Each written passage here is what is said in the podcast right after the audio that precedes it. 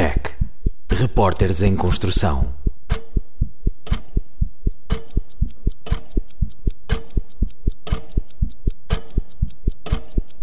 O tempo está a esgotar-se.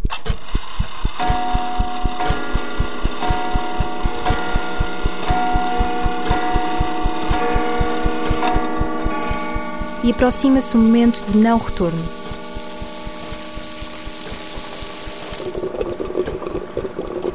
Este é um sobressalto generalizado entre os jovens nascidos à volta do ano 2000. Para muitos, é mesmo uma revolta. Esgota-se o tempo em que ainda é possível inverter o aquecimento do clima. Estes jovens precisam de falar, não é? E querem mostrar para eles o mundo vai acabar dentro de sete anos. E nós sabemos que o modelo económico existente em vigor neste momento não é sustentável. Portanto, também exigimos mudanças estruturais ao nível do sistema económico que depois sim se possam reverter em mudanças ambientais e sociais. Mas tem que partir, portanto, de um modelo estrutural que envolva todas as vertentes da sustentabilidade.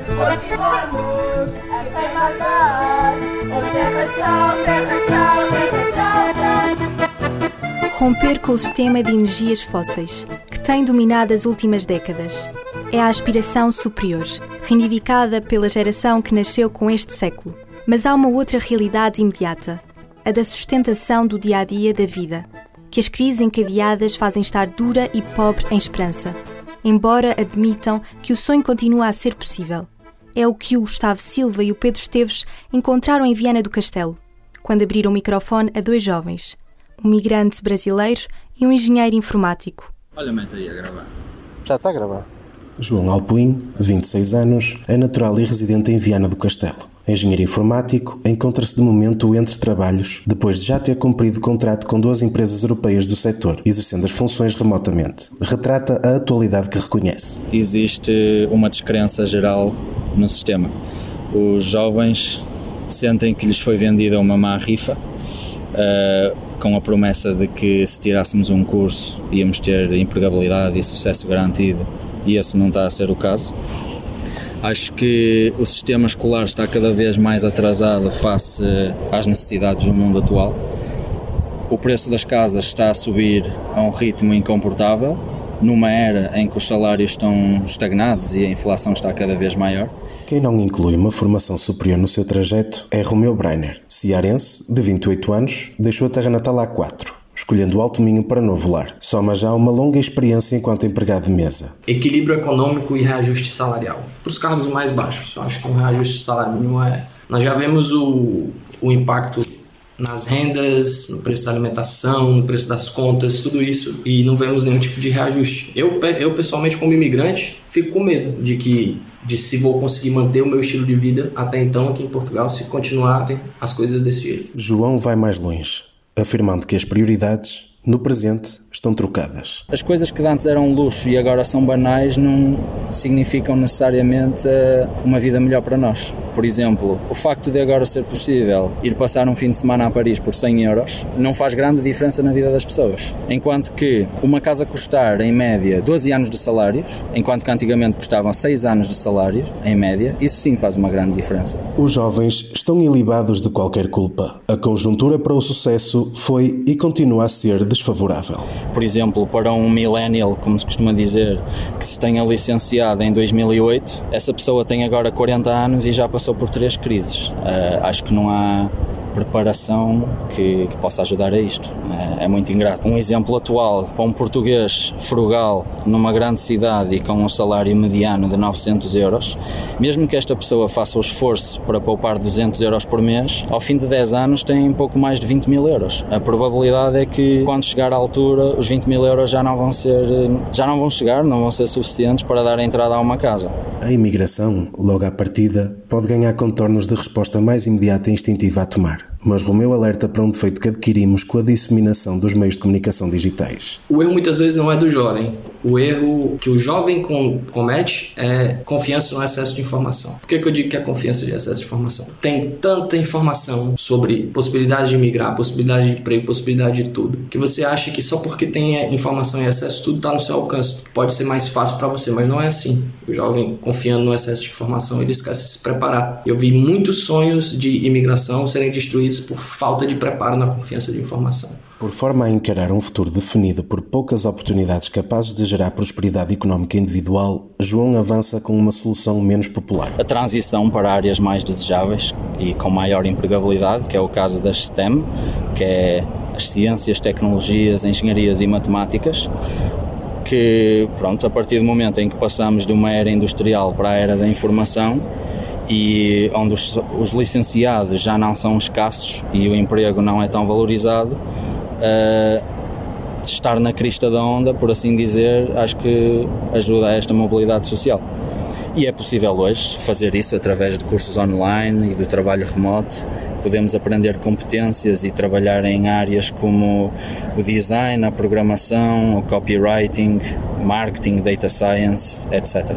Romeu também se mostra esperançoso. Faz alusão à sua condição migrante para concluir que, adotando um perfil resiliente e combativo, qualquer jovem, de onde quer que provenha, estará apto a triunfar e nunca deixará de ter o progresso do mundo nas mãos. Bom, eu prevejo que as condições são possíveis de serem realizadas e alcançar o sonho de estar num lugar mais seguro, de poder contribuir de forma positiva para essa sociedade, ah, desde que você esteja dispostos a, a fazer os, os sacrifícios que você continuava fazendo no Brasil. Muita gente foge do Brasil com a ilusão de que a vida vai ser mais fácil, quando na verdade a luta é a mesma, independente de qualquer lugar que você esteja. Então você tem que trazer essa mentalidade de lá e mantê-la aqui como imigrante para poder ser bem sucedido. Para quem está a terminar um curso superior, também muitas angústias. Será que todo o tempo do curso vai ter sequência com o trabalho no ofício mais desejado? A Inês Galrite e a Madalena Paredes foram à procura de jovens que estudaram jornalismo e comunicação. Encontraram quem esteja a trabalhar onde aspirava chegar, mas também deram com frustrações. Estas duas repórteres do REC andavam pelos 14, 15 anos quando o primeiro-ministro fixava uma prioridade que lhes deu esperança. Mas mais importante é olhar para aquilo que nós dissemos que era a primeira, a segunda e a terceira prioridade da nossa política económica: emprego, emprego, emprego. São declarações de um discurso de António Costa em 2016. Emprego, emprego, emprego. Seis anos se passaram, estamos em 2022, onde o desemprego jovem se fixa perto dos 16%, um dado da Eurostat que coloca Portugal acima da média da União Europeia. Hoje, as palavras que definem o futuro dos jovens não são as mais positivas. Expectante. Inesperado. Instável. 20 minutos separam o Jornal Público e o estúdio da Antena 1, assim como os dois jovens que por lá estagiam. Hoje encontraram um lugar no mundo dos grandes, mas o caminho não foi fácil. Mandei montes de candidaturas e só tive duas ou três respostas. Fica-se com pena que não, que não se tenha nenhum. Olha, não é desta. Ou era só não temos verba e os departamentos estão reduzidos e nos próprios sítios tu sabias que tinhas a maior parte das pessoas em teletrabalho, que havia muita gente que tinha sido metida em layoff porque não havia verba para continuar. A Andrea Simão tem hoje um lugar na Rádio Nacional como produtora estagiária. Emprego, emprego, emprego. Tudo o que desejou desde 2015, ano em que começou a licenciatura em jornalismo na Escola Superior de Comunicação Social. Demorou sete anos, mas conseguiu. Diz ter tido sorte. Pois é uma questão de timing, é uma questão de sorte, de conheceres as pessoas certas na altura certa, das pessoas simpatizarem contigo e do timing ser certo. Foi na redação do Jornal Público, sediado em Alcântara, que a oportunidade para Manuel Rocha Leite surgiu. O jornalista recém-licenciado tem um lugar à mesa, mas não é regra. Uh, por acaso eu sinto que no, no órgão onde estou uh, há, há, espaço para os jovens e, e, e, não te tratam como um estagiário, tratam-te como um jornalista. Há espaço e há necessidade, mas há muita relutância em relação a deixar entrar pessoas mais novas. Mas lentamente eu acho que as pessoas estão a começar a perceber que é preciso outra vez deixar entrar fornadas mais novas e acho que isso vai acontecer sempre Nesta fornada está Inês Policarpo, finalista da licenciatura em jornalismo na Escola Superior de Comunicação Social e trabalhadora part-time numa loja de roupa. Sonha ganhar a vida a escrever, mas quando pensa no futuro, sente mais segurança entre calças e camisas do que na área em que estuda. Acabo por ter mais oportunidades no trabalho do que propriamente na faculdade a estudar jornalismo e a pensar no meu futuro como jornalista. O trabalho neste momento é aquilo que eu sei que está seguro e que me abre portas, até porque nós ouvimos muitas vezes pessoas a dizer: Ah, tal pessoa está, está atrás do balcão do supermercado, mas tem uma licenciatura. É verdade, mas foi aquele supermercado que lhe deu trabalho. Emprego, emprego, emprego. Uma realidade que nem todos conseguem alcançar. Longe do destino final, como será que olham estes jovens para o futuro? Este ano tu tiveste uma das maiores percentagens de alunos a entrar na faculdade desde os últimos 30 anos, o que quer dizer que daqui a 5 anos vais ter uma fornada gigante de pessoas recém-licenciadas, em que, ok, parte delas vai para o estrangeiro, parte delas se calhar não vai querer investir ou vai querer ir continuar a tirar outros cursos, mas mesmo assim vais ter uma percentagem muito grande e as oportunidades de emprego provavelmente vão se manter as mesmas. A verdade é que eu tenho 20 anos, estou no meu ano de finalista e o meu futuro é um grande ponto de interrogação na minha cabeça e, querendo ou não, um bocadinho aterrorizante. Eu, quando entrei no curso de jornalismo, dizia que não ia, de maneira alguma, para a imprensa escrita. Qual é que é o sítio onde eu estou? Estou no Jornal Público e estou a adorar. Porque eu acho também os jovens não são só o futuro, eh, já dizia o Papa Francisco, os jovens não são só o futuro, são o presente. A pergunta mantém-se. Terão os jovens lugares no mundo do futuro? E que diferenças há para quem cresce e estuda numa grande cidade do litoral e para quem está a viver no país interior que sofre tanto a desertificação humana? O João Aleixo está numa zona da raia. Fala-nos de uma cidade que sente não ser propriamente para jovens. Em Porto Alegre, a sirene toca invariavelmente às 5 da tarde de cada domingo.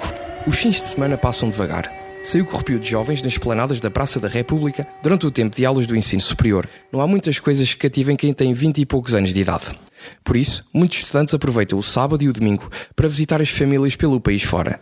A cidade é cada vez mais um lugar para idosos. Não temos jovens na cidade. Se a gente for ver, a cidade é muito, muito de idosos temos mais idosos na cidade de Porto Alegre do que temos jovens. O diagnóstico é de Cátia Farinha, portalegrense, que nunca quis sair da cidade, ou quase nunca. Eu já tentei e estive a trabalhar fora, em uhum. Castelo de Vida. Uh, depois saí de Castelo de Vida, ainda fui para Beja. E é por não gostar de sair, ou melhor, por gostar de ficar, que ficou. E por Porto Alegre se tem mantido. Apesar de não ter muitas oportunidades, o trabalho nunca lhe faltou. Cátia Farinha divide-se pelas limpezas e pela restauração, sempre em Porto Alegre, porque o lado afetivo tem pesado mais. Fiquei cá por um motivo muito simples, porque eu gosto do Alentejo. Eu gosto da, no... da minha terra. Portanto, o mais um motivo ainda de tentar fazer alguma coisa cá. Né? Porque se a gente vai se todos embora, a cidade fica deserta. Né? E os idosos, coitados, estão-se cada vez a acabar mais. E a gente depois não tem aqui futuro, não temos jovens. Num distrito onde, em 2021, de acordo com o Observatório Nacional da Luta contra a Pobreza, 15,2% dos jovens abaixo dos 25 anos e 19,8% entre os 25 e os 34 anos não tinham emprego. José Andrade é praticamente um sortudo. Nasceu e cresceu em Porto Alegre. Por lá estuda e por lá trabalha num bar. O desafio tem sido conciliar tudo, trabalho e aulas, porque é preciso, para ajudar os pais com mais algum dinheiro. Decidi começar a trabalhar, também para aliviar um pouco os meus pais e para ter também as minhas. o meu dinheiro para, para as minhas coisas e para ter aquilo que preciso também, para não estar sempre a chatear os pais com dinheiro.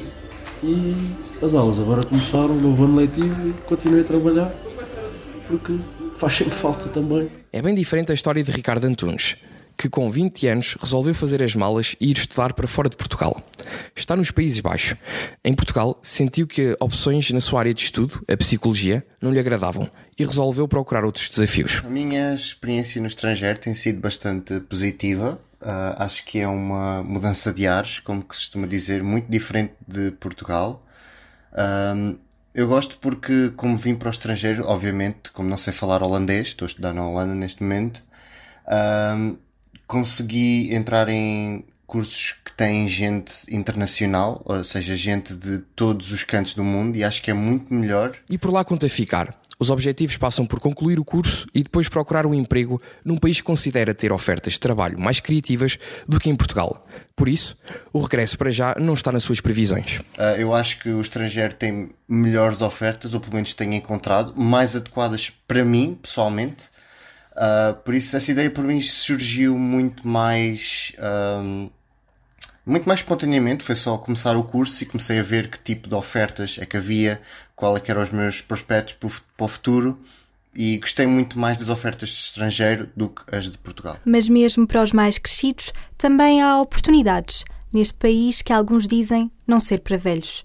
Um exemplo, as universidades séniores que crescem por todo o país. A reportagem de Sara Teixeira e Vanessa Pinto. Alô, Janine. Hallo, Mama, wie geht es dir? Mir geht es gut. Wie geht's, Letícia? A filha está longe, na Alemanha. É através das videochamadas que Dana Rebelo mata as saudades e acompanha o crescimento da neta de nove meses. Olá, bebê. Bebê da sua avó, bebê pequenina. Olá, Letícia. A avó vai para a Universidade Sénior, vai trabalhar. Beijinhos. Tem 64 anos e reformou-se há 8. Vai para a Universidade Sénior para o Clube Tempo Livre da Amadora, uma associação sem fins lucrativos fundada há 20 anos a diretora é Maria Adelaide Martins. As pessoas chegaram cá, muitas delas uh, com depressão, filhos que trouxeram os pais, pai e mãe, porque ficaram, um ficou viúvo, o outro estava com uma depressão de tal maneira e vieram para cá e passado um mês já estavam integrados completamente diferentes. Entrou na universidade como aluna em 2006. Hoje, aos 81 anos, para além de diretora, ainda é professora de danças sociais e de artes decorativas. Estou reformada há 22 anos. Eu uh, realizei-me profissionalmente, realizei-me como mulher, como mãe, como pessoa. Eu fui solidária e gostei de, de ajudar o próximo.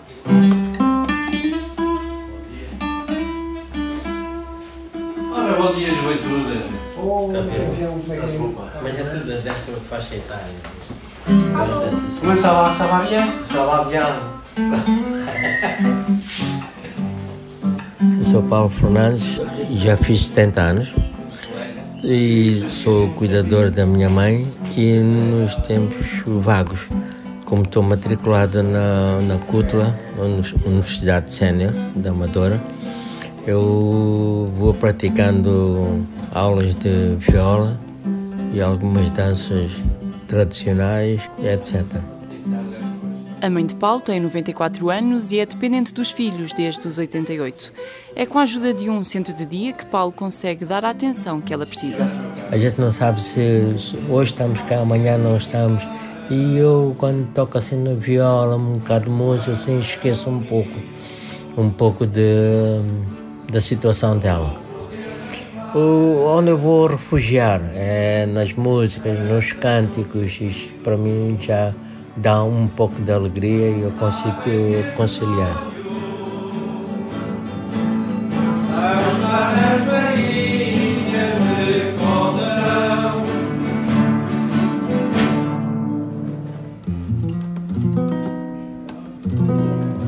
São os acordes maiores.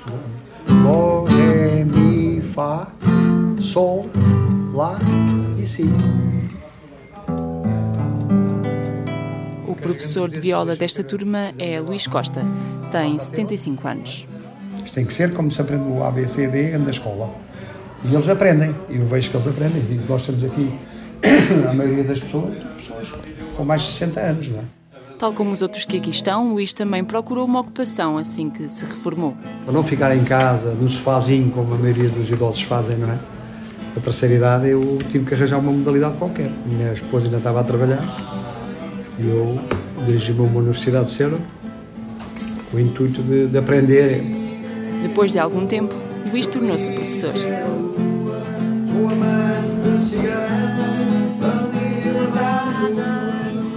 Aqui na Universidade Sénior encontrei o grande amor da minha vida e com ele faço as viagens por todo lado.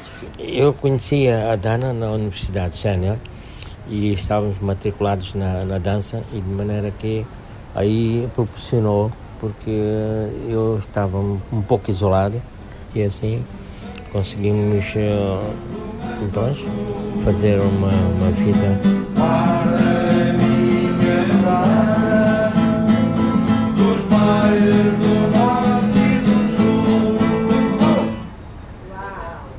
Sinto-me jovem, sinto-me com saúde, sinto que estou a fazer alguma coisa para a minha saúde mental e por isso isso faz-me feliz. Porque parar é morrer.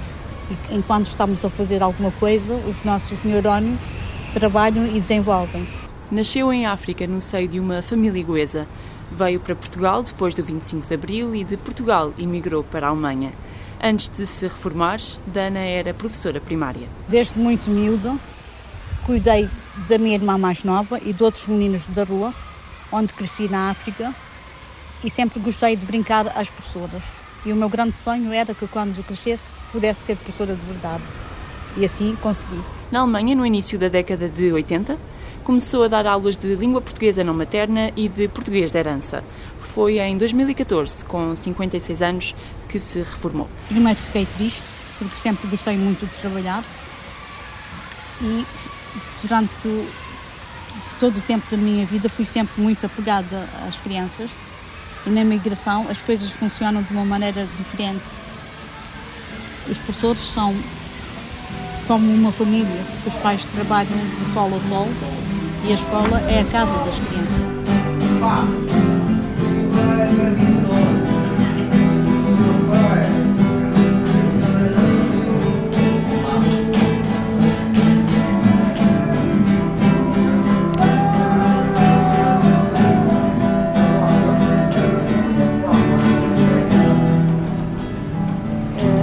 Universidade Sénior, as pessoas com mais idade têm a oportunidade de ser jovens novamente e isso traz muita, muita alegria e faz com que a velhice atrase.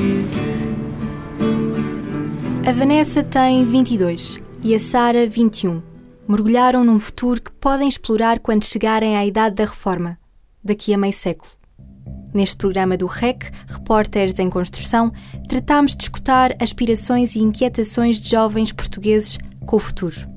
Participaram o Gustavo Silva e o Pedro Esteves, da Universidade de Trás-os-Montes e Alto Douro, a Inês Galrite e a Madalena Paredes, da Escola Superior de Comunicação Social, o João Aleixo, do Instituto Politécnico de Porto Alegre, a Sara Teixeira e a Vanessa Pinto, da Universidade Autónoma de Lisboa. Apresentação de Cristiana Marques, também da Universidade Autónoma de Lisboa. A coordenação e a edição é de Francisco Sena Santos e Miguel Vanderkellen. REC Repórteres em Construção.